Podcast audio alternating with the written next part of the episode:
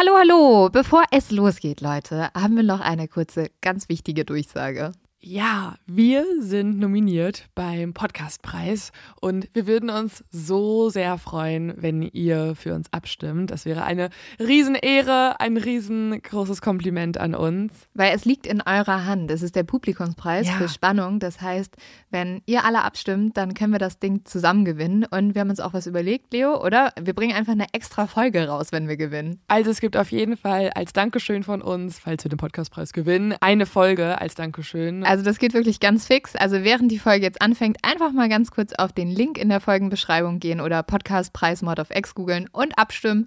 Dankeschön! Dauert nur wenige Sekunden und man muss sich auch nicht registrieren. Und jetzt geht's los mit der Folge.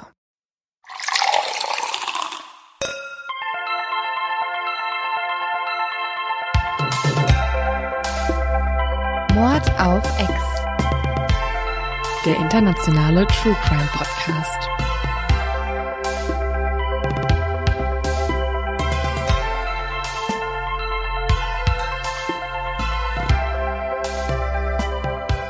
Hallo. Hallo. Und herzlich willkommen zu einer neuen Folge Mord auf X. Mein Name ist Lynn Schütze Und mein Name ist Leonie Bartsch. und wir müssen euch vorwarnen. Also wir haben morgen unseren Tourauftritt. Wir nehmen ja im, immer ein bisschen vorauf, äh, damit das auch nochmal überarbeitet werden kann und so weiter und so fort.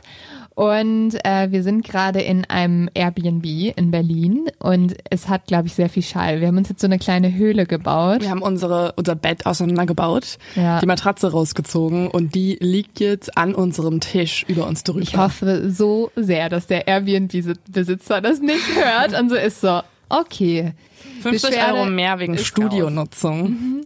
Also an sich ist dieses Airbnb super fancy, aber eine Sache ist extrem komisch. Ich habe die ganze Zeit das Gefühl, ich sitze auf der Straße. Ja, also es war eigentlich mal ein Kiosk. Also es ist wirklich ein Laden und man kann auf die Straße treten durch so eine große Kiosktür und innen drin ist es aber eine Wohnung. Eine sehr schöne neue Wohnung. Aber wenn halt Leute vorbeigehen, du hörst sie halt eins zu eins. Also falls draußen gleich mal irgendwer laut schreit, irgendeine männliche Stimme, das, es gibt so eine Gruppe Bauarbeiter, die haben sich ihren Lieblingsspot aus Berlin ausgesucht und das ist genau vor unserem Fenster.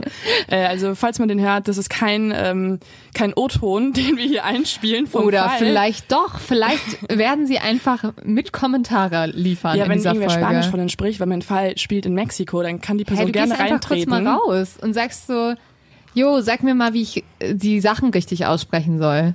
Miriam Rodriguez. Ja.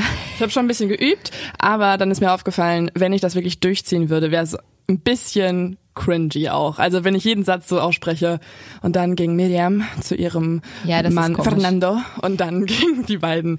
Bleib bitte bei unserer urdeutschen Aussprache. Ja, also ich glaube, unser Laster wird diesmal durchgezogen, aber extra.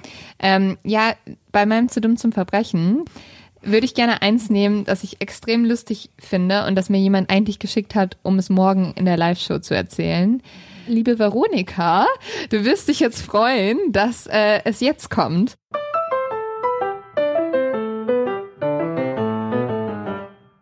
Und zwar hat die Veronika eine Freundin, die mal nachts in eine Metzgerei eingebrochen ist. Keine Ahnung warum.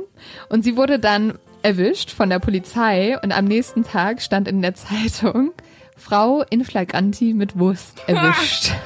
Hört sich an wie also eine zweideutige Schlagzeile. ja, schon. Das ist genauso wie, weißt du, bei unserer anderen Live-Tour, da hat auch jemand seinen Kumpel, mit dem er da war, angemeldet, sein zu dumm zum Verbrechen zu erklären. Der Kumpel wusste das gar nicht und dann ging es auch darum, Boah, das war richtig peinlich. Man konnte bei einer anderen Person betrachten, wie unangenehm es einem Menschen werden ja. kann. Und der hat dann, da ging es auch darum, dass der Bockwürste geklaut hat, ne? Ja, Leute, also gerade bei unseren Live-Touren sind immer Leute dabei, die entweder Kartoffeln oder viel Wurst auch klauen. Vielleicht sollten wir halt, wenn wir wieder live gehen, so einen Wurststand anbieten. Und dann fragt sich wirklich nur irgendwer, warum Deutsche dieses Klischee irgendwie haben. ja, schon, ne? Ich fand auch einen, äh, wir hatten das ja bei Instagram gepostet, ich fand auch eine Antwort auf diese Frage, ob irgendwer bei unserer Tour dabei ist und live zu dem zu Verbrechen erzählen kann, äh, fand ich eine Antwort sehr geil. Das war eine Person, die hatte ein Mädchen, die hat eine Freundin und deren Ex-Freund ist eines Tages, das war so geil, Oh, das war aber wirklich die Tante der Cousine, der Bruder. Nee, nee, also so, nee, warte mal kurz. Es war eine Hörerin, ihre Cousine. Und der Ex-Freund. Nein, nein, nein. Ja, okay. Aber Ja. ihre Cousine Mhm. war Du mit einem siehst, Dudes. wo ich hingehe, ja? Ja, shit. Aber ich fand es zwar glaubwürdig, ne? Okay. Also, dieses Mädel hat eine Cousine. Und Und, die hatte einen Typen Ja. am Start. Und die sind beide ins Auto eingestiegen und sind zu einer Bank gefahren. Und dann meinte der Dude so, ich muss mal kurz was machen, ist reingegangen und dann kam der halt so nach ein paar Minuten wieder, aber hatte plötzlich so Säcke voller Geld und eine Sturmhaube auf und da mussten die beide schnell wegfahren. Also Danach hat sie Schluss gemacht. Die Story findest du realistisch? Oh Mann. Aber okay, Die müssen wir uns nochmal vorknüpfen in der nächsten Live-Show. stell dir vor, das passiert dir auf dem ersten Tinder-Date. Achso, nee, nee, ich habe Stell dir vor, das also- passiert dir nach fünf Jahren Beziehung. So Ehering und so schon um Finger. Ja, ähm, apropos Geld, darum geht's doch auch in Nein, deinem Fall. Ganz, ganz Smooth. bizarre Überleitung. Äh, ja, indirekt geht's ein bisschen um Geld, obwohl ja doch schon. Ich bin ein bisschen aufgeregt, weil ich habe da mal einen Artikel drüber gelesen Ja, ich über glaube, den viele Fall. haben das äh, mitbekommen. Also mein Fall ist der von Miriam Rodriguez, äh, einer Frau aus, einer Mutter aus ähm, Mexiko. Und ihre Geschichte wurde in der New York Times erzählt. Und zwar von dem Journalisten Azam Ahmed, also ein sehr guter investigativer Journalist und talentierter Schreiber. Und daraufhin ist diese Story viral gegangen. Also ich glaube, ich habe da bei Weiß das erste Mal was drüber gesehen. Die dann soll auch verfilmt werden und alles. ja, ja, die Filmrechte wurden sich schon gesichert und äh, das war so nach Weihnachten oder Anfang Januar. Deswegen könnte sein, dass jemand von euch die Story schon gesehen hat. Es ist eine Mutter, die die Killer ihrer Tochter einer nach dem anderen gejagt hat. Ich fand diese Story hat mich von Anfang an so getriggert, weil es gibt ja schon voll viele Filme, die in so eine Richtung gehen. Aber halt Filme sind. Ja, und ich denke mir immer, also ich, ich denke es mir halt, wenn das jemand jemanden antun würde, der mir so lieb ist, dass ich auch so badass wäre. Ja, also diese Frau, das werdet ihr gleich sehen, ist die größte Inspiration. Eine der größten Inspirationen, die ich jemals gesehen habe. Moment, Moment. Krass. Nicht, dass wir töten hier irgendwie Du weißt ja noch nicht, ob sie tötet, ne? würden. Du weißt nicht, ob sie tötet. ah ja, okay. Man merkt, du hast die Artikel Schlagzeile nur gesehen. Ich habe nur die Schlagzeile gesehen. Und ich habe auch Ähm, nee, gerade deswegen hast du ja mich. Und ich würde sagen, wir steigen einfach mal direkt ein. Mhm. Und ähm, wir gehen ins Jahr 2014. Normalerweise gehen wir ein bisschen weiter zurück in die Vergangenheit. Dieser Fall ist äh, noch gar nicht so lange her. Im Jahr 2014 ist Miriam Rodriguez 54 Jahre alt und lebt mit ihrer Familie in einem kleinen orangenen Haus in San Fernando in Tamaulipas in Mexiko. Miriam hat längeres Haar, ist klein, aber von eher stärkerer Figur, also nicht so zierlich, sondern eher fit. Powerwoman. Powerwoman, ähm, hat ein Gesicht mit strengen Gesichtszügen, aber einen sehr freundlichen Blick. Sie und ihr Mann haben drei Kinder, und zwar Louis, den ältesten, Azalea, die ältere Tochter, und Karen, die jüngste. Miriam arbeitet die ganze Zeit über sehr hart für die Familie. Also es ist wirklich eine absolute Power-Mom. Sie besitzt erstmal zusammen mit ihrem Mann einen Cowboy-Bekleidungsladen, Rodeo Boots, in ihrer Stadt. Äh, hä? Ist es in Mexiko, dass so viele Leute so Cowboy-Sachen tragen? Ja, vielleicht ist es ja Die eher Amis, die im Urlaub mexikanische- Also das ist schon mal ein wichtiger Punkt. Da ist niemand im Urlaub. Da willst du nicht hin okay. nach San Fernando. Und also man muss auch noch sagen, wenn sie in diesem Cowboy-Laden nicht arbeitet, dann arbeitet sie als Nanny für eine Familie in Texas und fährt dafür halt immer zwei Stunden hin und nochmal zwei Stunden zurück. Also sie ist eigentlich immer auf Achse, um ihrer Familie das zu ermöglichen, was sie sich wünscht. Beziehungsweise das Überleben. Eigentlich schon auch. Tatsächlich gehört die Familie aber im Vergleich zu anderen Bewohnern in San Fernando schon zu einer eher wohlhaberen Familie. Also nicht im Vergleich zu Europäern, aber die Tatsache nämlich, dass du in dieser Stadt noch einen Laden hast, bedeutet schon einiges. Es ist nämlich so, dass durch die viele Gewalt und die vielen Gang-Schießereien niemand wirklich mehr Restaurants oder Industrie in der Stadt halten kann. Weil dadurch kommen erstmal keine Touristen, viele Leute ziehen weg und es gibt immer wieder die Gefahr, dass du Schutzgelder zahlen musst und einfach dich gar nicht über Wasser halten kannst. Das heißt, die Tatsache, dass die beiden noch einen Laden besitzen und erfolgreich führen, ist schon außergewöhnlich. Ein Grund für das Leid der Menschen in San Fernando ist die geografische Lage. Es gibt im Staat Tamaulipas zwei Haupthighways, die zu der Grenze führen. Beide gehen durch San Fernando. Das heißt, wenn die Drogenkartelle Drogen nach Amerika schmuggeln wollen, müssen sie dabei diesen Highway nutzen. Also es ist einer der Hauptpoints. Genau. Eigentlich. Und deswegen ist eben die Gewalt und Kriminalität genau in San Fernando super hoch im Vergleich zu anderen Städten in Mexiko. Außerdem bilden auch unbefestigte Straßen abseits der Autobahn im Buschland Schmuggelrouten, die sich ideal für Menschenhändler eignen und deswegen werden auch da immer wieder Leichenfunde gemacht. Oh Gott. Ja, es ist ganz schrecklich. Ja, aber das sagt man ja sowieso, dass die Grenzstädte äh, in die USA Mhm. halt die schlimmsten eigentlich Die sind. gefährlichste oder eine der gefährlichsten Städte der Welt ist Ciudad Juarez, genau an der Grenze zu ähm, Mexiko, ne? Zu USA, ich glaube zu New Mexico. Also die Mordrate ist da so hoch wie in Deutschland in mehreren Jahren. Also, Wo man sich auch als USA fragen könnte, könnten wir da vielleicht auch was dran ändern, aber gut. ja, Wir wollen, wir wollen ja jetzt irgendwie nicht wieder USA-Bashing machen. ja, da kriegen wir unsere ganzen guten Fälle her. Da Ja, können wir gut. jetzt nicht so viel Ja, drüber gut. lästern. Aber warum wohnt sie denn da? Ja, also das ist tatsächlich so ein bisschen so ein Zwiespalt der Menschen. Die Menschen, die dort wohnen bleiben wollen, weil sie eben dort ihre Familie haben, seit Jahrzehnten dort sind, sich eine Existenz aufgebaut haben, die wollen einerseits nicht wegziehen und das alles hinschmeißen, andererseits bedeutet es, in San Fernando zu wohnen, diese Realität zu akzeptieren. Also Familien müssen Entführungen und Ausgangssperren ertragen, die von Kartellen verhängt werden. Sie müssen äh, mit der Gewalt, die sie täglich tangiert, klarkommen und sie müssen vor allem auch hinnehmen, dass immer wieder Söhne und Töchter verschwinden, Angehörige ermordet werden und Häuser verlassen stehen, weil Leute flüchten mussten. Oh.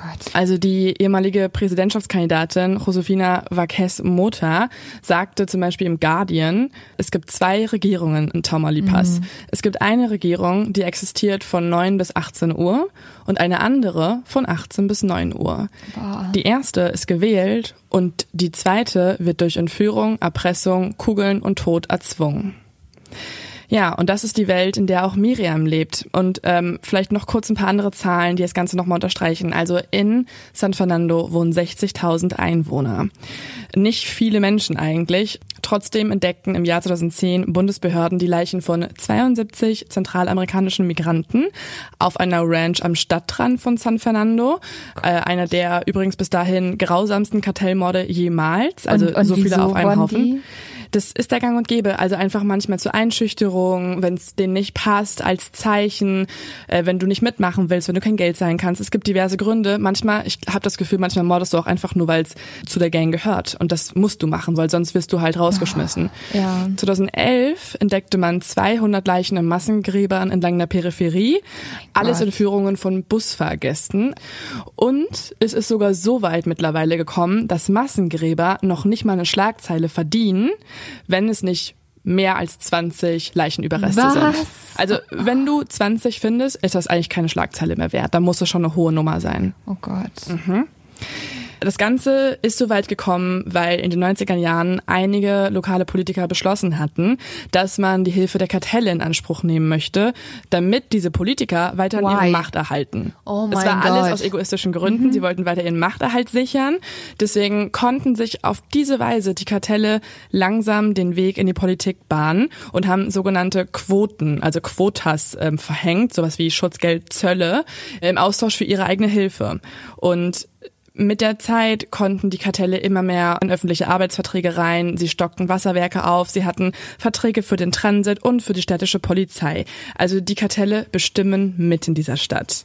Dann im Jahr 2010 gab es große Spannungen zwischen verschiedenen Fraktionen innerhalb des sogenannten Golfkartells. Also das Golfkartell herrscht über diese Region. Wegen der Drogengebiete hat sich aber eine kleine Gruppe innerhalb des Golfkartells abgespalten und die nennen sich die Zetas. Die Zetas wurden irgendwann immer stärker und immer größer und wandten sich gegen ihre einstigen Bosse und sind mittlerweile eins der gefährlichsten und größten Kartelle Mexikos. Sie haben eine ganz spezielle Strategie. Ihre Strategie ist es, um Terror und Angst zu verbreiten und dadurch auch ihre Macht zu sichern, Unschuldige zu entführen, a, um mit ihnen bei den Angehörigen Lösegeld zu erpressen und damit wiederum ihren Krieg zu finanzieren und b, sie als Wehrpflichtige gefangen zu nehmen, damit diese für sie kämpfen. Also Entführungen sind ihre Nummer eins quasi Und einfach von irgendwelchen Leuten. von, äh, es kann jeden treffen. Natürlich sind einige Dinge nicht gerade förderlich, zum Beispiel, wenn deine Familie einigermaßen Geld hat, aber es kann trotzdem jeden treffen. Auch jemand, der noch nie mit Kartellen vorher in Verbindung stand. Wow. Laut dem Wall Street Journal wurden in Tamaulipas von 2006 bis 2018 rund 250.000 Leute umgebracht und 37.000 sind verschwunden. Also in diesem Staat in Mexiko ist die Nummer der umgebrachten Menschen fast so hoch wie, also ich habe jetzt gerade nur die Zahl ähm, von Münster, weil ich da halt in der Nähe herkomme. Ähm, die Hälfte aller Münsteraner wurden schon umgebracht quasi in den Jahren, wenn man es sozusagen umrechnet. Das ist ein merkwürdiger Vergleich, aber ich will einfach nur klar machen, ja, wie halt, viele Menschen ja, das sind, ne? Es ist unfassbar. Also es ist so eine hohe Zahl an, an Ermordeten.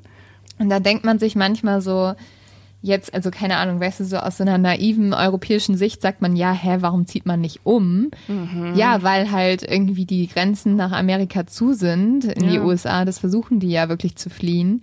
Und halt irgendwie die Grenzen nach Europa auch und man kommt dann irgendwie nicht weiter. Ja, das ist halt einfach die Realität für diese Menschen.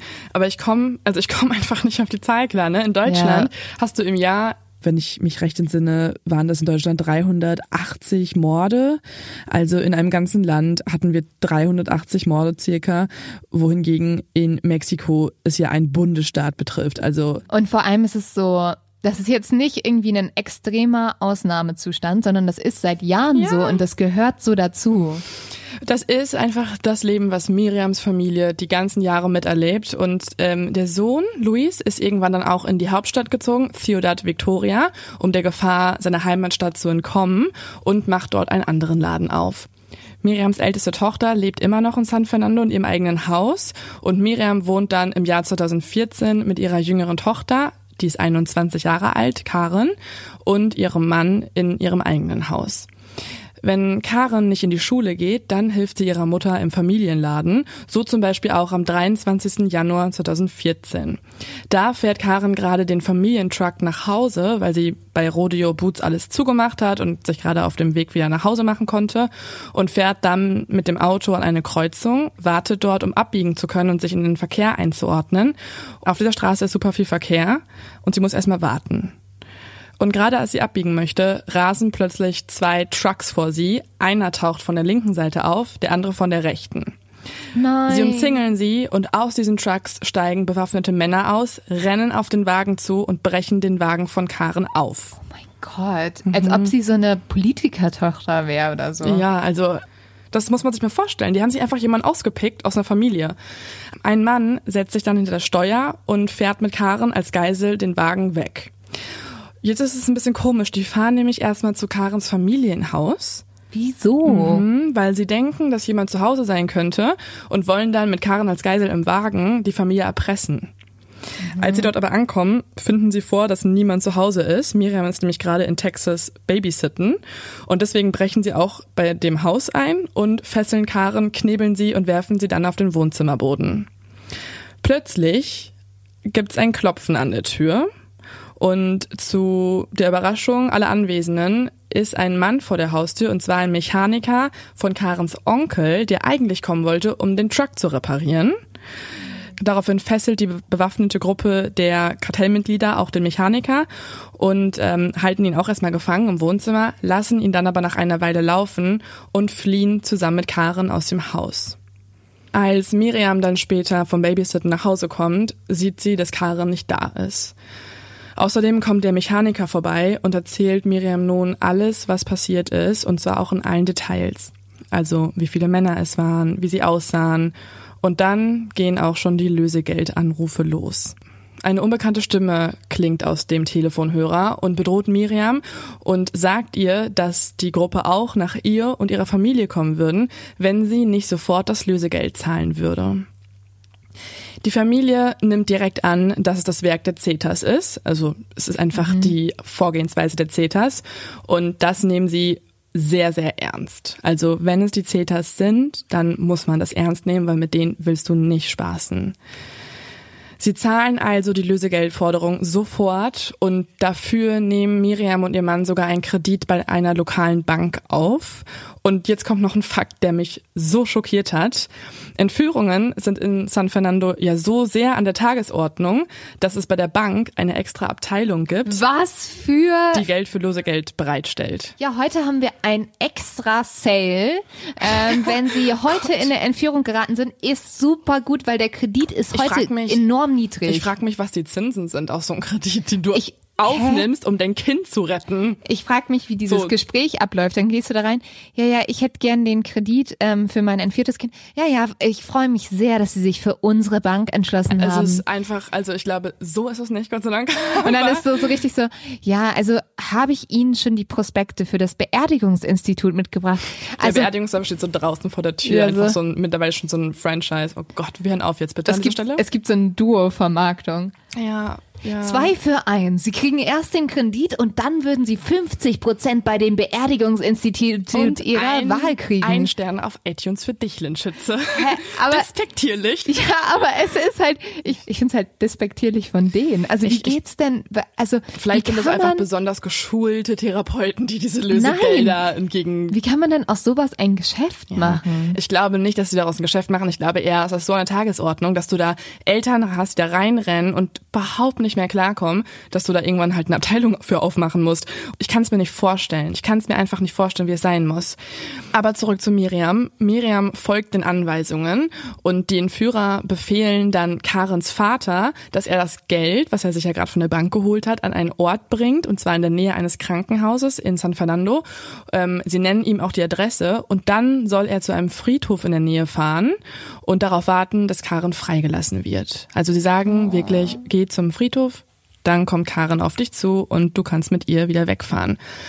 Warum das tut er. Ja, schon ein bisschen äh, makaber. Er bringt das Geld weg. Er fährt zum Friedhof und wartet und wartet und wartet und wartet und Karen kommt einfach nicht. Das gerade war nämlich nur die erste von sehr vielen Lösegeldzahlungen, die die Rodriguez-Familie tätigen wird. Nein. Immer wieder wird sie sich Geld leihen, immer wieder wird sie es am richtigen Platz ablegen und immer wieder wird sie auf Karen warten, aber sie kommt nicht. Das ist halt auch das Problem, ne? wenn die merken, das funktioniert immer wieder, warum mhm. sollen sie sie zurückgeben? Und vor allem Hoffnung stirbt zuletzt. Das heißt, wenn du das 30. Mal sagst, okay, nochmal 1000 drauf und dann kommt Karen, was für eine Mutter wärst du, dass du sagst, okay, jetzt zahle ich aber nicht mehr.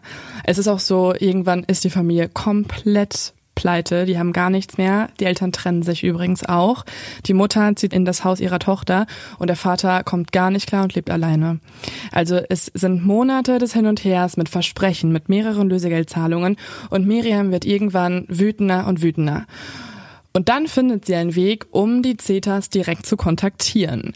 Sie hat herumgefragt im Dorf und sie kommt tatsächlich an eine Nummer und bittet um ein Treffen. Das muss man sich jetzt mal vorstellen. Eine mittelalte Frau ruft einfach so selbst das Kartell an und sagt denen, hey, lass uns bitte irgendwo treffen und darüber reden, was ihr gerade mit meiner Tochter getan habt. Also eine Sache, die eigentlich unendlich gefährlich ist. Und überraschenderweise willigen die Zetas aber ein. Ja, super komisch, dass die das überhaupt machen. Ich dachte so, also für sie, sie hat halt gar nicht mehr so viel zu verlieren, ne? Ja. Sie hat nicht mehr so viel zu verlieren. Außer halt ihr Leben natürlich, ne? Also schon eigentlich doch noch was. Ja, aber was für ein Leben ist das denn? Sie hatte noch zwei weitere Kinder. Sie hat einen ja, Ehemann gut, eigentlich. Sie bekommt diesen Kontakt zu den Cetas und fährt zu einem Restaurant in der Stadt. Das nennt sich El Junior. Dort setzt sie sich an einen Tisch und wartet. Das wurde ihr so befohlen, dass sie einfach dort warten soll auf jemanden. Irgendwann setzt sich dann ein junger Mann neben sie. Es ist ein junger, schlanker Mann mit einem rasierten Gesicht und dieser sagt, er sei derjenige von den Cetas, gibt ansonsten aber keinerlei Identität über sich preis. Der Mann trägt ein Walkie-Talkie an der Hüfte, das übrigens auch wiederholt die ganze Zeit vor sich hin summt und Miriam und ihn eigentlich durchgehend im Gespräch unterbricht, aber der Mann antwortet erstmal nicht.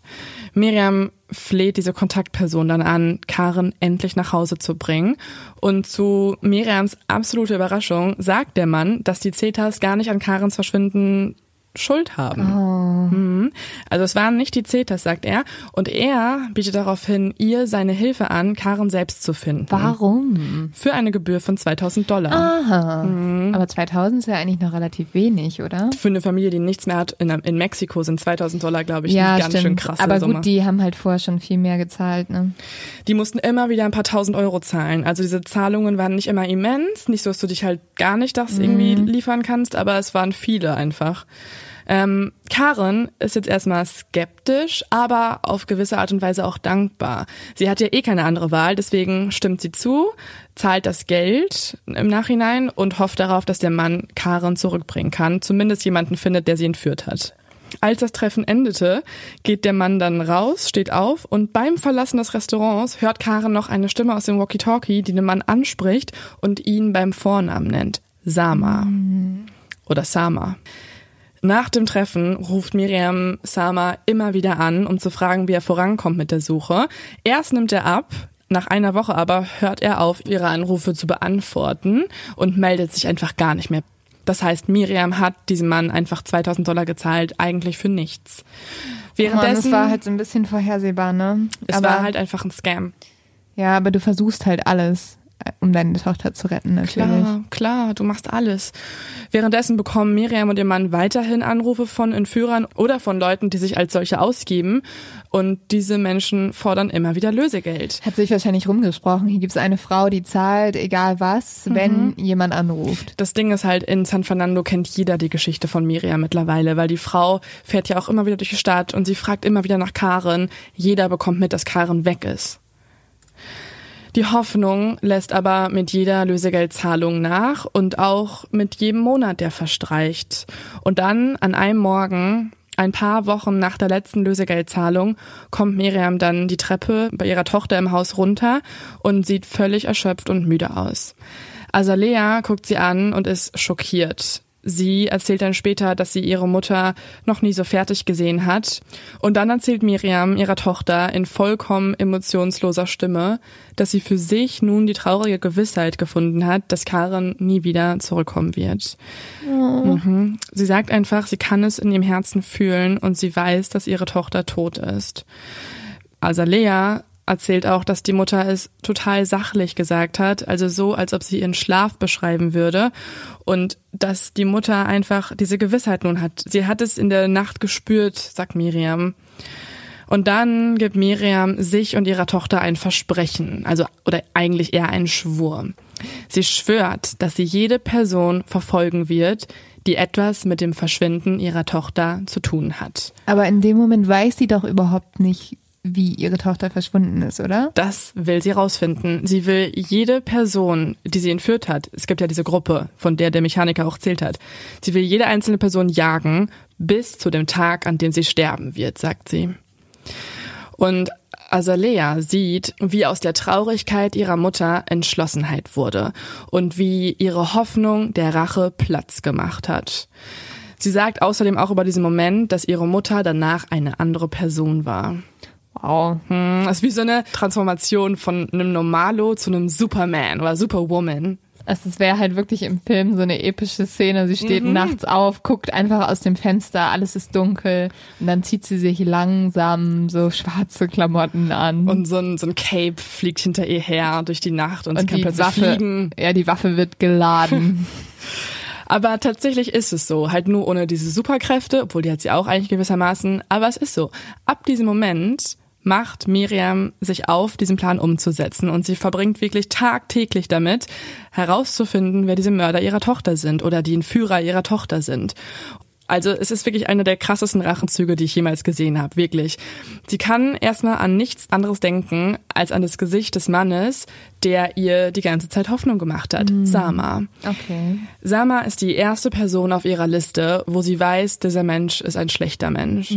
Sie kennt aber ja nur den Vornamen und sein Gesicht und sonst nichts. Aber da wir alle in einer Welt leben, in der, ja, sag ich mal, Transparenz so an der Tagesordnung ist, also wo wir alles auf Instagram und Facebook laden, denkt sich Miriam, gut, versuche ich es erstmal da. Vielleicht finde ich da den einen oder anderen. Und sie ist tatsächlich so eine Person, ich glaube, also es gibt ja immer wieder Leute oder Freundinnen, die sehr gut im Stalken sind und sehr gut Leute rausfinden können. Miriam ist eine von denen. Sie sucht jetzt jeden Tag auf den sozialen Medien ihrer Tochter nach einem Mann, der wie Sama aussieht. Sie lockt sich dafür in Karens alten Facebook-Profil ein und schaut sich sämtliche Profile an, die angezeigt werden. Also Wow. sie klickt sich durch Verlinkungen und dann ist da wieder ein Gruppenfoto und dann klickt sie darauf und das macht sie einfach mal monatelang. Weil du Gott. findest natürlich nicht Ja. erstmal das Gesicht. Irgendwann geht sie dann auch zu dem Mechaniker, der ja auch bei der Entführung der Tochter mit dabei war, und ähm, fragt den Mechaniker, ob er einen Mann wie Sama gesehen hat in der Gruppe der Entführer. Also dünnes Gesicht, kurze Haare, also sie beschreibt das Aussehen ganz genau. Und dieser Mechaniker bestätigt ihr, dass Nein. Sama an dem Tag dabei war. Hä? Also hat sie wahrscheinlich mit einem ihrer, der Entführer ihrer Tochter gesprochen, Genau. der dann ihr versprochen hat, ja, ich helfe dir, deine Tochter Ja. zu finden. Krass, oder? Oh. Wie seelenlos musst du Ja. sein, dass du dich mit der Mutter triffst von Ja. der Tochter, die du entführt hast. Das ist, also, nee. Miriam allerdings kennt jetzt eine Person, nach der sie jagen muss, und zwar Sama. Also aus dem quasi Retter wurde ein Entführer. Sie sucht jetzt weiter auf Facebook, Tag ein, Tag aus, und an einem Morgen, wo sie auf der Couch liegt, kommt sie dann auf ein Foto von Sama. In dem Bild steht eigentlich eine junge Frau in Arbeitskleidung vor einer Eisdiele. Daneben, und zwar im Arm, steht Sama. Die beiden wirken sehr vertraut. Miriam ist also jetzt, ohne es zu wissen, auf das Profil von Samas Freundin gestoßen. Und sie denkt sich, okay, habe ich jetzt schon mal eine Person, nach der ich dann auch aktiv lokal hier suchen kann? Und sie googelt erstmal und findet raus, wie diese Eisdiele heißt. Und sie findet auch heraus, dass diese Eisdiele in Ciudad Victoria ist, also in der Stadt, wo ihr Sohn wohnt. Das ist ungefähr zwei Stunden südlich von San Fernando und da macht sich jetzt Miriam auch erstmal auf den Weg hin. Also Aber die da arbeitet, die Freundin. Genau, ja. Sie hatte ja so. Dienstkleidung an. Also sie hatte sozusagen die Dienstkleidung aus der, also so eine Schürze und so weiter, aus der Eisdiele an. Und jetzt wird Miriam auch zum, sage ich mal, physischen Stalker. Sie fährt jetzt jeden Tag zu dieser Eisdiele hin. Sie Wow. lernt die Arbeitsstunden der jungen Frau auswendig und hofft, dass irgendwann auch mal Sama auftauchen wird. Mhm. Und das macht sie. Sie ist da jeden einzelnen Tag und wartet auf Sama. Und wochenlang geschieht erstmal nichts. Und dann irgendwann taucht plötzlich Sama auf und holt die junge Frau von der Arbeit ab. Miriam folgt den beiden dann nach Hause im Auto und schreibt sich die Adresse der Freundin auf. Und sie hofft Wow. natürlich jetzt auch, dass Sama da halt auch wohnt. Und was ist jetzt Miriams Plan? Möchte sie ihn umbringen oder Mhm. möchte sie ihn irgendwie nochmal vernehmen? Also für Miriam ist schon mal eine wichtige Sache, sie möchte nicht wie die Mörder sein oder wie die Entführer. Also sie möchte nicht das tun, was ihr ja das Leben zerstört hat. Sie möchte sie nicht Krass. töten. Wow. Was ich auch sehr Ja. edel finde. Ähm, aber ihr Hauptziel ist es, so viele Informationen zu sammeln, wie es nur geht und dann damit zur Polizei zu gehen, damit diese dann die Kartellmitglieder verhaften können. Aber die Polizei ist doch auch korrupt, oder? Ja, das ist halt das Problem. Deswegen ist es ihr auch so wichtig, dass sie nicht einfach, also sie könnte ja auch jetzt zur Polizei gehen. Sie könnte Ja. ja. sagen, hey, der Typ hat meine Tochter entführt, da wohnt die Freundin, bitte nehmt ihn fest.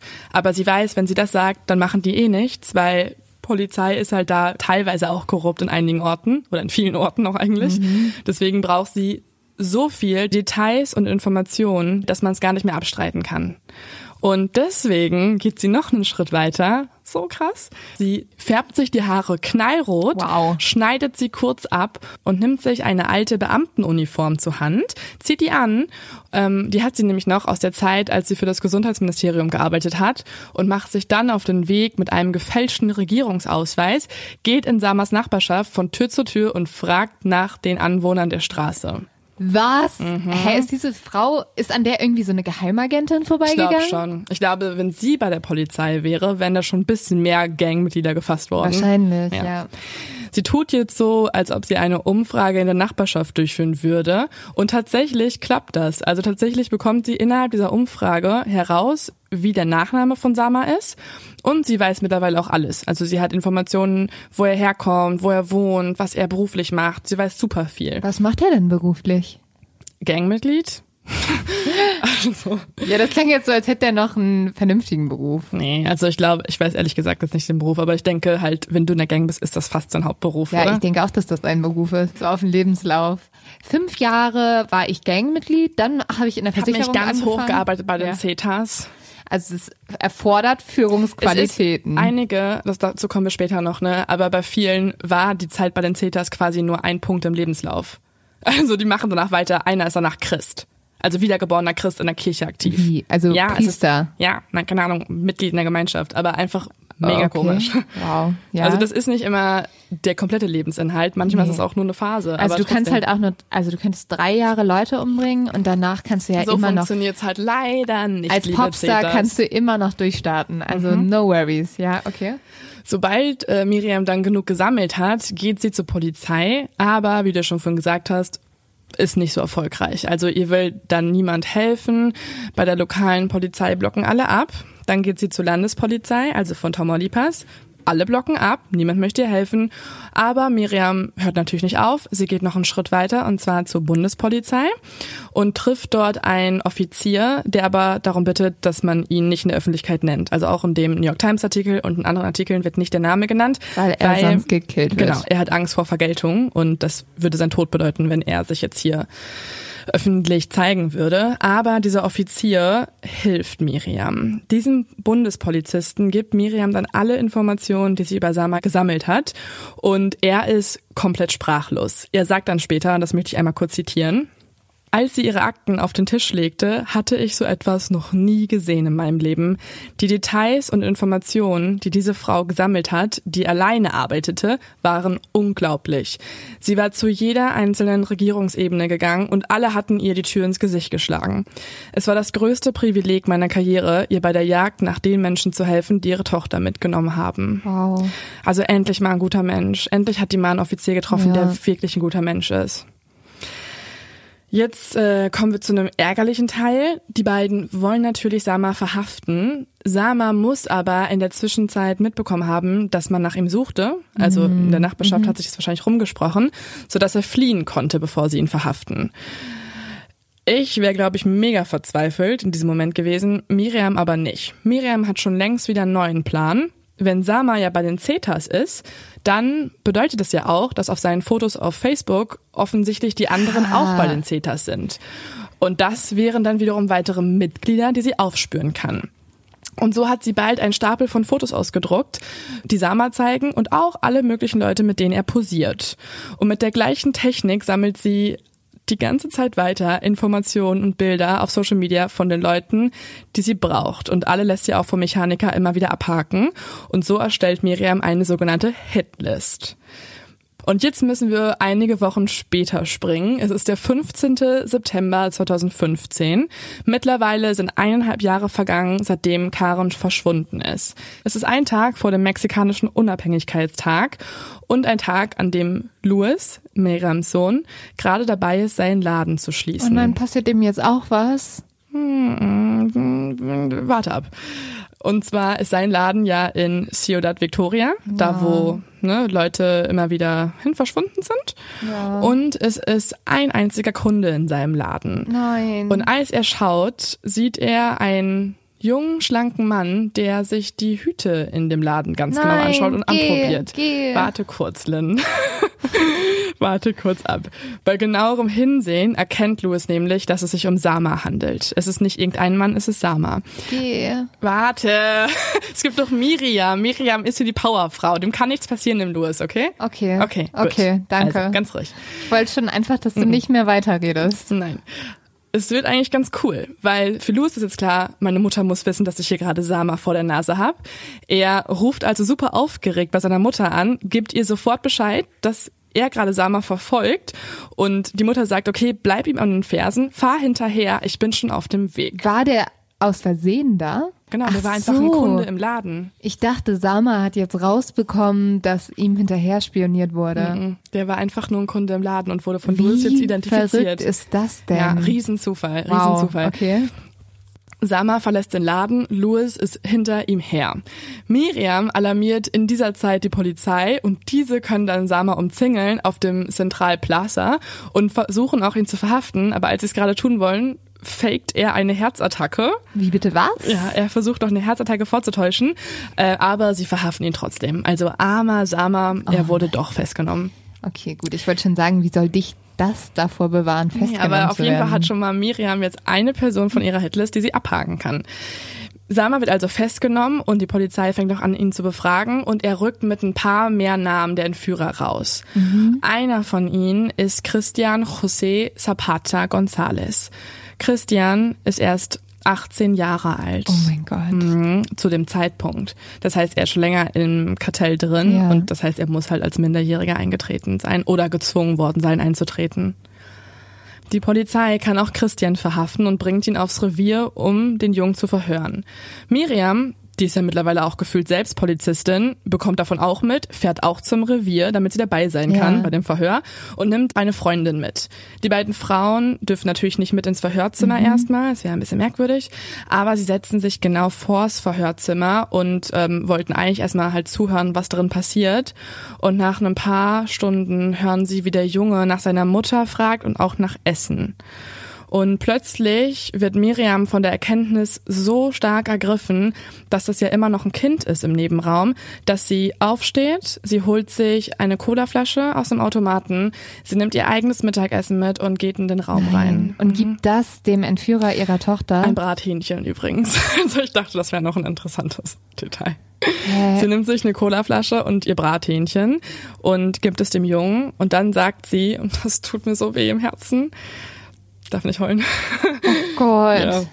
Dann sagt sie, er ist immer noch ein Kind, egal was er getan hat. Und ich bin immer noch eine Mutter, egal was passiert ist. Oh mein Gott. Als ich ihn gerade hörte, war es wie mein eigenes Kind.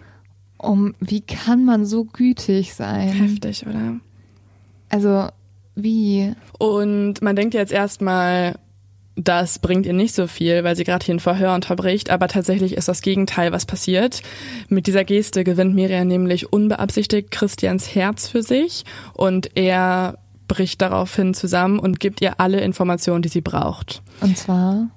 Alle Namen aus dem Kartell der Zetas und auch den Ort, wohin sie Karen entführt haben. Lebt Karen noch? Zu dem Zeitpunkt kann er da nichts drüber aussagen, weil ich glaube, die haben ehrlich gesagt so viele Menschen getötet, dass du dir auch nicht jeden Namen merkst. Er sagt nur, es gibt da eine Ranch in der Nähe hier, da kann ich euch auch hinbringen, da, da stimmt er zu. Und da könnt ihr euch mal umgucken, weil da sind sehr viele Körper vergraben. Und es ist nämlich eine verlassene Ranch in San Fernando, wo die Zetas sich immer rumtreiben. Und dorthin fährt nun die Gruppe, unter anderem auch Miriam. Also viele Kriminalpolizisten und Miriam.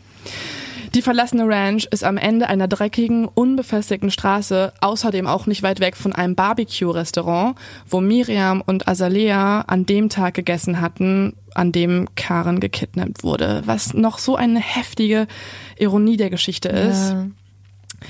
Die Ranch ist voller Einschusslöcher, die die Außenwände des komplett schäbigen Hauses überziehen und man sieht, dass überall Überreste einer Schießerei von vor Monaten sind. Diese Schießerei war eine unter mexikanischen Truppen, die den Spot entdeckt hatten und dann sechs der Gangmitglieder in einem Schusswechsel getötet hatten und daraufhin haben die Zetas dieses, diese alte Ranch verlassen. Außerdem steht da immer noch ein alter Traktor, quasi als Markierung für das Massengrab. Die Polizei fängt dann an zu graben und Miriam geht umher und sucht die ganze Zeit nach Zeichen von Karen. Sie findet grausame Funde, also sie findet verstörende Flecken auf verschmutzten Tischenplatten von Blut, getrockneten Überresten. Sie findet Knochen unterschiedlicher Größe an diesem Ort und manche sind nur noch zerschmetterte Scherben, weil da drüber gefahren wurde. Außerdem hängt an einem Ast eines Baumes eine Schlinge und sie findet einen Stapel mit persönlichen Sachen der Opfer. Und jetzt wird's mega traurig. Auf einem Sitzüberzug aus ihrem eigenen Auto, also dem Familientruck, hängt Karens Schal. Und für Miriam wurde ihre schlimmste Angst jetzt endlich bestätigt. Das forensische Team erklärt Miriam aber erstmal, es gibt keine Überreste von Karen. Sie wurde nicht gefunden bei diesen ganzen Leichenteilen. Und ähm, man muss aber an dieser Stelle sagen, Karen ist tot. Ihre Knochen sind an diesem Ort.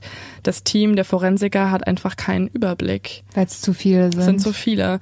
Und sie sagen Miriam ein Jahr lang, nein, die war nicht dabei. Das heißt, Sie hat ein Jahr noch Hoffnung. Sie hat wieder ein. Na, für Miriam ist es klar. Sie hat einfach diese Überzeugung. Für sie ist es klar. Aber sie braucht trotzdem die Bestätigung. für mich ist es du nur so schockierend. nicht abschließen dann. Ja. Und vor allem, ich finde es so krass, weil du hast eine Mutter, die sucht seit Monaten, seit Jahren mittlerweile jetzt nach ihrer verschwundenen Tochter. Und das Team macht ein Jahr lang erstmal Kackarbeit. Also Ja. die müssen einfach diese Knochen besser identifizieren. Und deswegen will Miriam diese Antwort auch nicht akzeptieren. Sie drängt die Forensiker ein Jahr lang ihre Untersuchung fortzusetzen und tatsächlich sagen die Beamten auch später, sie hatten eine Art widerwilligen Respekt vor Frau Rodriguez.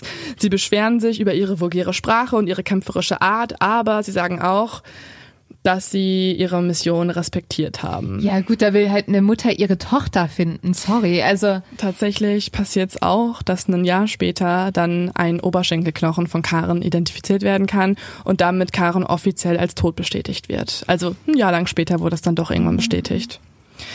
Auf ihrem Weg nach Hause von dieser verlassenen Ranch sieht Miriam eine Person, die sie kennt. Diese Person ist ganz alleine Abendessen im Barbecue-Restaurant.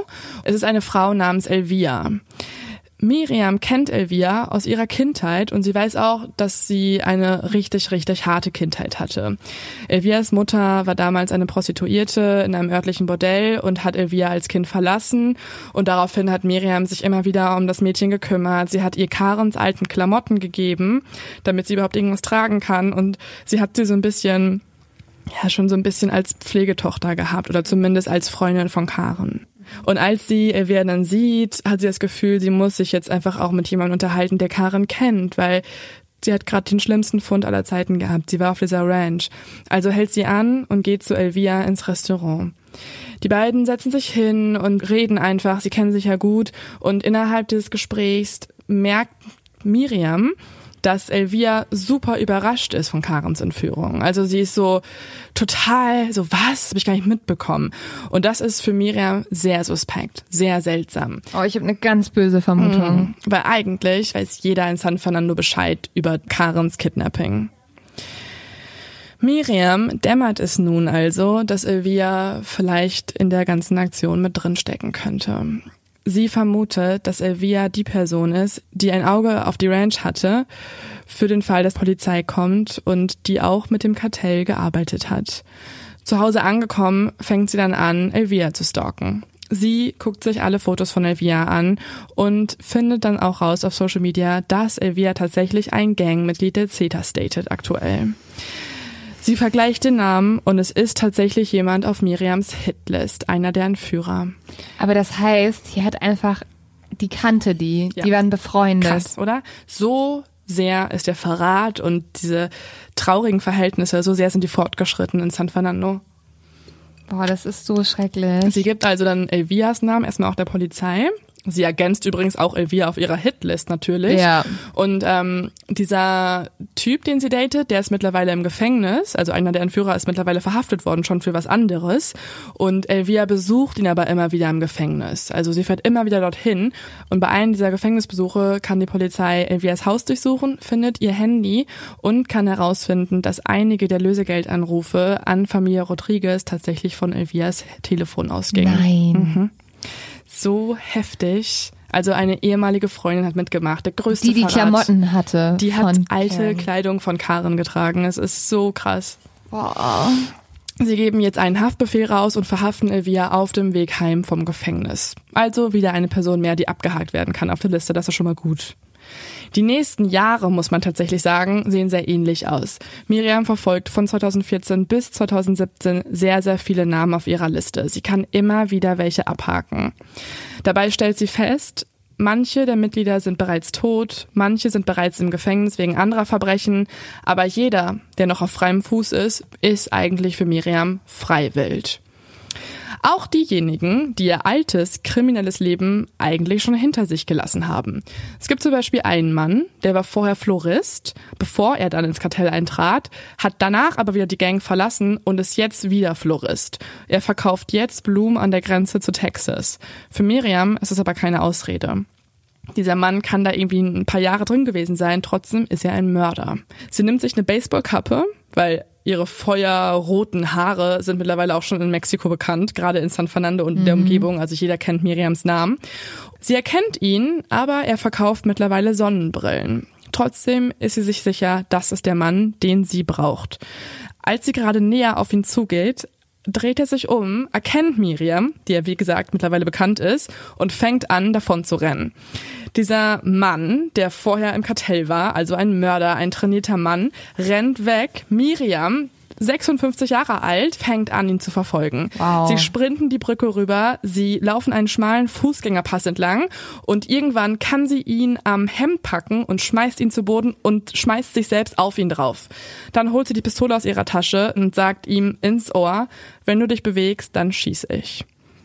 Diese Frau Heftig, ist so oder? unglaublich. Ja, so ich komme da nicht drauf klar. Ja, sie kann ihn tatsächlich eine Stunde am Boden halten, währenddessen die Polizei rufen und die verhaften ihn dann. Wow. Also, Also, äh, keine. Ahnung, weißt du, an sich, es ist so schrecklich, was da passiert ist, aber es fühlt sich so gut an, Diese zu Rache hören, zu sehen, ne? wie jemand und vor allem auch auf die richtige Art und Weise Rache ausübt. Ja, also die werden alle verhaftet und ich finde es auch so stark von ihr, sie hätte einfach schießen können, ne? Ja. Niemand hätte es ihr verübelt, dass sie draufdrückt. Aber dann würde sie vielleicht auch verhaftet werden und sie möchte ja weiter jagen. Ja, das stimmt, das stimmt. Ein anderer Mörder, der auf ihrer Liste steht, mit dem Namen Enrique Joel Rubio Flores, ist mittlerweile ein, habe ich ja schon vorhin einmal kurz erwähnt, sogenannter wiedergeborener Christ. Er selber war auch eine Zeit im äh, Kartell, ist danach aber ausgetreten und in eine kleine Stadt namens Aldama gezogen mit nur 13.000 Einwohnern und äh, lebt dort mit seiner Großmutter zusammen und geht jeden Tag in die Kirche. Also ein krasser Lebenswechsel. Miriam zieht auch in diese Stadt, wohnt dort einige Monate und kann sich in der Zeit mit der Großmutter anfreunden dieses Mannes. Diese Großmutter erzählt Miriam erstmal alles, so dass der Junge immer Ärger gemacht hätte, aber jetzt geht er wenigstens in die Kirche. Sie zeigt dann Miriam den Weg zu seiner Kirche und erzählt auch Miriam, wann er immer an seinen Gottesdiensten teilnimmt. Und natürlich findet Miriam ihn an einem Sonntagmorgen. Miriam ist nämlich im gleichen Gottesdienst wie dieser Mann. Während des Gottesdienstes steht sie auf, sie treibt ihn in die Ecke und hält die Pistole auf ihn und schreit ihn an. Die anderen Gemeindemitglieder bitten Miriam um ein bisschen mehr Mitgefühl und sie antwortet ihnen nur, wo war sein Mitgefühl, als er meine Tochter tötete. Ja gut, sie hat einen Punkt. Ja. Der Mann wird verhaftet und es ist wieder ein weiterer Name auf Miriams Liste, der abgehakt werden kann. Natürlich hat sich mittlerweile herumgesprochen, dass es diese Frau gibt, diese Mutter, die die Mörder ihrer Tochter aufspürt. Also Miriam hat sich unfreiwillig einen Namen gemacht. Ja, klar. Und es gibt sehr viele Freunde von Miriam und Freunde der Familie, die ihr sagen, hör auf, du wirst es bereuen, du wirst sterben. Das wird ihr immer wieder gesagt. Auch ihre Kinder machen sich Sorgen, ihr Mann macht sich Sorgen. Übrigens, die beiden wohnen mittlerweile wieder zusammen. Also sie haben nach mehreren Monaten, zwei Jahre mittlerweile sind her oder drei Jahre eigentlich schon, wieder zusammengefunden. Aber es gibt auch eine andere Seite. Also es gibt einmal die Leute, die sie warnen und die ihr sagen, hör auf. Und dann gibt es wieder eine andere Seite von Leuten, die selber Angehörige verloren haben. Also es gibt immer mehr Familien, die auf Miriam zukommen und sich ihr anschließen. Und irgendwann, 2017 zum Beispiel schon, hat sie 600 Familien um sich gesammelt. Die nennen sich dann irgendwann die Gruppe aus San Fernando für die Verschwundenen und fangen an, zusammen zu arbeiten, also zu kooperieren, nach ihren Liebsten zu suchen. Und immer wieder, wenn Leute sie darauf ansprechen, warum sie das tut, warum sie nicht aufhört, weil sie doch alle in Gefahr bringt, sagt Miriam einen Satz und der ist einfach nur schon wieder herzzerreißend. Sie sagt folgendes. Es interessiert mich nicht, ob sie mich töten. Ich starb an dem Tag, an dem sie meine Tochter getötet haben. Ich möchte das beenden und ich werde die Leute verhaften, die meiner Tochter wehgetan haben. Die können mir alles antun, was sie wollen. Ja. Ja, gut, aber das ist halt so, ne? Man muss aber auch sagen, Miriam und ihr Tatendrang sind eine riesengroße Ausnahme in Mexiko. Bei den meisten Familien lähmt die Trauer und auch die immer wieder auflodernde Hoffnung alle Anwesenden. Und die Angst, ne? die Angst auch klar vor allem. So zum Beispiel ist es auch bei Miriams Ehemann. Ihr Ehemann war früher lebhaft, wurde als glücklich beschrieben, als sozial, immer unter Leuten. Nach Karens Verschwinden verließ er nur noch ganz selten das Haus. Die Kinder beschreiben ihn als jemand, der langsam zusammenschrumpfte, körperlich und geistig. Und die Kinder sagen auch, sie hatten irgendwann Mühe, ihren Vater noch zu erkennen. Für Miriam war aber das Streben nach Gerechtigkeit insgesamt einfach eine Flucht vor dem Schmerz. Um Mitternacht am 26. März 2017 können 29 Insassen aus dem Gefängnis in Ciudad Victoria fliehen. Miriam findet raus, dass einer der Mörder ihrer Tochter auch fliehen kann und es ist vor allem auch der Mörder, den Miriam am meisten fürchtet. Er wird nämlich von allen Leuten immer als besonders grausam beschrieben und vor ihm hat Miriam schon die ganze Zeit Angst und sie war auch sehr glücklich, dass genau der im Gefängnis saß. Das Gefängnis reagiert schnell und kann zehn der Geflohenen am Morgen um neun Uhr schon wieder inhaftieren, jedoch aber nicht diesen einen Mörder. Gut, zehn bringt jetzt auch relativ wenig. Zehn, 19 sind halt noch frei, ne? Ja. Also, ja, wir haben, wir haben zehn wiederbekommen. Also wir haben einen schlechten Job gemacht, als wir 20 freigelassen haben. Jetzt machen wir einen schlechten Job, alle wieder einzufangen. Aber ey, Credits please. Ja, leider, leider ist er nämlich jetzt auf der Flucht und Miriam weiß das und sie bittet die Polizei um besonderen Schutz für ihre Familie. Weil Miriam macht sich, muss man sagen, nicht wirklich Sorgen um sich selbst. Sie hört auch gar nicht auf mit der Suche nach weiteren Mitgliedern des Kartells, aber sie macht sich Sorgen um ihre Kinder und um ihren Ehemann. Die Polizei verspricht, dass sie extra Polizeiautos vor dem Haus platzieren und äh, das Haus bewachen lassen. Louis und Azalea sind konstant in Sorge um ihre Mutter, aber Miriam macht einfach die ganze Zeit weiter. Sie kann auch gar nicht mehr anders. Im April 2017 verfolgt Miriam dann ein weiteres Mitglied, das in Karens Entführung involviert war. Diesmal ist es eine Frau, die bereits San Fernando verlassen hat und jetzt in Ciudad Victoria lebt und einen Babysitterjob für eine Familie angenommen hat. Miriam kann herausfinden, wo diese Frau wohnt und wartet ab diesem Moment mehrere Tage vor dem Haus. Sie weiß außerdem auch, dass diese Frau mittlerweile als Taxifahrerin arbeitet und einen jungen Sohn hat. Als sie wartet, geht sogar einmal die Autobatterien im Auto leer, weil sie die ganze Zeit Radio hört und sich irgendwie die Zeit totschlagen will. Ähm, sie muss dann sogar ihren Sohn Louis anrufen. Der muss dann heimlich wieder zu ihrem Auto kommen, das heimlich anmachen, also so einen Kickstart geben. Und dann kann Miriam weiter die Frau beobachten. Irgendwann kommt die Taxifahrerin dann auch nach Hause. Miriam möchte auf sie zurennen, sie verhaften oder verhaften lassen zumindest. Auf dem Weg dorthin stolpert sie aber und bricht sich den Fuß. Also man sieht, die zeigt kompletten Einsatz, kriegt es aber nicht hin, dass diese Frau jetzt erstmal verhaftet wird. Mittlerweile ist der 10. März 2017 und es ist der mexikanische Muttertag. Miriam kommt um 22.20 Uhr nach Hause. Ihr Fuß ist immer noch verbunden und sie nutzt Krücken. Sie muss jetzt erstmal wieder ein bisschen öfter zu Hause chillen, kann jetzt nicht ihre krasse Superwoman-Aktion fortsetzen, sondern muss erstmal wieder ihr Bein kurieren und kann, kann sie sich auf die Suche begeben nach den weiteren Mördern. Sie geht dann also mit den Krücken langsam auf ihr orangefarbenes Haus zu. Mittlerweile wohnen sie und ihr Mann wieder in dem gleichen Haus, wo auch Karen damals wohnte. Und gerade als sie bei der Haustür ankommt und eigentlich reingehen will, erscheint plötzlich ein weißer Truck aus dem Nichts und dort drin sitzen einige Männer und sie feuern insgesamt 13 Schüsse auf Miriam. Ihr Mann hört das im Haus. Er sitzt eigentlich gerade vom Fernseher, guckt Fernsehen, hört, wie draußen plötzlich alles knallt, rennt nach draußen und sieht aber, wie Miriam mit dem Gesicht nach unten auf der Straße liegt. Oh Gott, wie schrecklich. Miriam hat eine Hand in ihrer Tasche, wo sie eigentlich immer ihre Waffe hatte. Der Notarzt kommt schnell, aber Miriam stirbt noch auf dem Weg ins Krankenhaus. Das ist dann leider irgendwie doch passiert. Also genau die Angst war berechtigt, die ihre Familie durchgehend hatte und tatsächlich hat das Kartell dann doch Miriam gefunden. In den nächsten Monaten kann die Polizei zwei der Männer verhaften, die für den Tod von Miriam verantwortlich waren. Ein dritter Mann stirbt in einem Schusswechsel mit der Polizei. Mhm.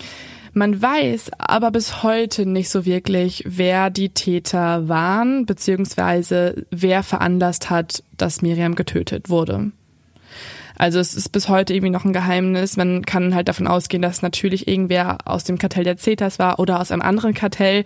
Also von Leuten, die halt fürchten, dass Miriam zu viel politische Macht erhält, dass sie zu viele Menschen mobilisiert und ähm, sie deswegen aus dem Weg räumen lassen wollte. Aber das macht mich so glücklich, dass sie das wahrscheinlich nicht erreicht haben, weil die Macht, die sie hat durch ihre Geschichte, wird ja jetzt nur noch größer, dass wir alle darüber reden. Ja, es muss sich halt was verändern. Aber was halt ein bisschen traurig ist. Also ihr Sohn Louis ähm, übernimmt dann sozusagen diesen Verein der Mutter, wo mittlerweile mega viele Leute drin sind. Aber in den Monaten nach dem Tod seiner Mutter verblasst die Kraft der Gruppe ein bisschen. Der Sohn Louis sagt auch, dass er er möchte es nicht genauso weiterführen, wie die Mutter es getan hat, weil er weiß, dass es halt mit dem Tod einherkommt. Mhm. Und er hat ja auch eine eigene Familie und so. Genau. Und er möchte sich mehr darauf konzentrieren, die entführten Leben zurückzubringen. Das ist jetzt seine große Mission. Einige Mitglieder verlassen aber nach dem Tod von Miriam die Gruppe, einige andere Mitglieder bilden eigene Gruppen und andere fallen einfach nur in eine Leere. Trotzdem gibt's auch eine gute Nachricht noch nach dem Tod von Miriam. Und zwar kann im Juni des gleichen Jahres eine Frau verhaftet werden, und zwar in Veracruz. Es ist eine junge Frau, die mit ihrem Sohn nach Veracruz geflohen war, um als Taxifahrerin zu arbeiten. Und zwar die Frau, die Miriam davor die ganze Zeit beobachtet hat. Also mhm. ihr letztes, quasi letztes Ziel, was sie nicht umsetzen konnte eigentlich, wurde dann doch noch von der Polizei verhaftet. Die Polizei hat genau dafür Aufzeichnungen von Miriam genutzt, die sie über die Jahre davor gesammelt hatte. Die Frau hatte Karen während der Entführung geschlagen und gefoltert und sie wie einen Boxsack aufgehängt und darauf eingeschlagen. Oh also eine unfassbar schreckliche warum? Person. Oh, warum tun Leute sowas? Ich verstehe das wirklich nicht. Es gibt aber trotzdem halt ein bisschen Gerechtigkeit, Gott sei Dank, dass die dann immer noch gefangen wurde und die Polizei weitergemacht hat mhm. und nicht einfach dann gestoppt hat. Die Menschen in San Fernando sind tief getroffen nach dem Tod von Miriam, aber sie ehren die Frau mit einer Bronzetafel auf dem Central Plaza in der Stadt und die Gruppe, die Miriam gegründet hatte damals, wird über die Jahre hinweg mittlerweile immer größer und größer. Miriam ist in die Verhaftung von insgesamt zehn Gangmitgliedern involviert, die sich bei der Entführung und den Mord ihrer Tochter beteiligten. Und man kann eigentlich sagen, dass San Fernando durch Miriam zu einem etwas besseren Ort geworden ist. Also es gab mehrere mhm. Jahre danach keine oder nicht viele ähm, Entführungen. Also es hat tatsächlich etwas nachgelassen. Aber letztes Jahr im Sommer wurde dann doch noch mal ein kleiner Junge entführt, bei dem es alles sehr, sehr identisch war wie bei Karen. Und zwar war das der junge Luciano Leal Garza. Ist er auch gestorben? Ja, der ist auch gestorben. Und die Familie hat auch immer wieder Lösegeldzahlungen getätigt und den nicht zurückbekommen. Und am Ende kam raus, seine eigene Familie, also ein Cousin, hat ihm verraten Nein. als Kartell. Ja, ganz, ganz schrecklich. Aber trotzdem, also auch wenn alles so ganz schrecklich ist, hat Miriam dafür gesorgt, dass San Fernando zumindest ein bisschen besserer Ort ist und dass in Mexiko mehr Fokus auf die Hinterbliebenen von den Vierten gesetzt Und dass wird. man halt, man muss, also ich finde es Gute, desto mehr wir über ihre Geschichte reden oder mehr, desto mehr man über ihre Geschichte berichtet, dass Leute mitkriegen, okay, ähm, es ist ganz schrecklich, was für eine Macht die Kartelle da haben und dagegen muss man was tun. Und äh, da muss auch die Politik vielleicht in unseren Ländern ähm, da mal die Regierung unterstützen, beziehungsweise schauen, wie korrupt ist da Ja, auch. oder einfach Hilfsorganisationen, ja. also an Hilfsorganisationen spenden und ja, also es gibt auf jeden Fall Wege, um das da zu verbessern. Ähm, ich finde vor allem ist halt so krass, dass es halt in diesem Land diese eine Person gibt, die so viel für die Angehörigen getan hat und für ihre verstorbene Tochter getan hat. Also es ist so eine inspirierende Geschichte. Eine Person kann einen, ja. einen Unterschied machen. Ja, ja, Tatsächlich. Richtig. Miriam Rodriguez. Ähm, der Leo-Tipp ist äh, sehr ähnlich. Also für alle, die nochmal sich ein bisschen was dazu angucken wollen, lest euch den Artikel durch, auch wenn ich fast alles aus dem Artikel erzählt habe, ähm, weil da gibt's noch ganz viele Fotos und zwar von einem auch mit Pulitzer-Preisen und äh, anderen Preisen ähm, überschütteten äh, Fotojournalisten. Und zwar ist das Daniel Barry Halouk. Das ist ein australischer Fotograf, der in Mexico City wohnt und der hat ähm, von all den Orten Fotos gemacht, die in dieser Folge vorkamen. Also mhm. auch ein sehr gefährlicher Job. Die sind ganz, ganz krass, die Fotos, total die krassen Eindrücke. Und äh, da könnt ihr euch noch mehr Informationen zum Fall holen. Außerdem gibt's was im Guardian, Mexico Daily, Socialist Worker zu dem Fall und wie gesagt der New York Times Artikel, also falls man sich darüber informieren möchte. Oh, ich fand's so spannend, Leo. Ja, ich finde diese Story so inspirierend. Ich wollte das die ganze Zeit schon machen, weil ich habe es halt irgendwie Weihnachten gesehen, die Story. Und dann dachte ich erst, ich brauche mehr Infos, weil mhm. es über die Frau noch nicht so mega viel gibt. Und äh, ich habe ja schon mal eine Zeit äh, in Spanien gewohnt und habe dann versucht, irgendwie auf Spanisch möglichst viel irgendwie darüber ja. nachzulesen. Aber ich muss echt sagen, dieser New York Times Artikel ist so gut geschrieben und so ähm, ausschweifend, dass das eigentlich ja trotzdem jetzt für eine Podcast-Folge gereicht hat. Das war mega und das ist so cool. eine inspirierende Geschichte, die halt erzählt Ja. werden musste. Und eine richtig tolle Frau. Mhm. Boah, es ist jetzt richtig emotional. Aber danke, liebe Miriam Rodriguez, dass du in unser Leben gekommen bist und uns alle vielleicht ein bisschen inspirierst. Wirklich, ne? Ja. Ja, also wenn ich eine Mom werde, irgendwann mal in meinem Leben vielleicht. Wirst du sowas hoffentlich niemals erleben. Würde ich, also hoffe ich natürlich sehr betig für, aber ich äh, nehme ein Vorbild ja, auf an dieser jeden Fall.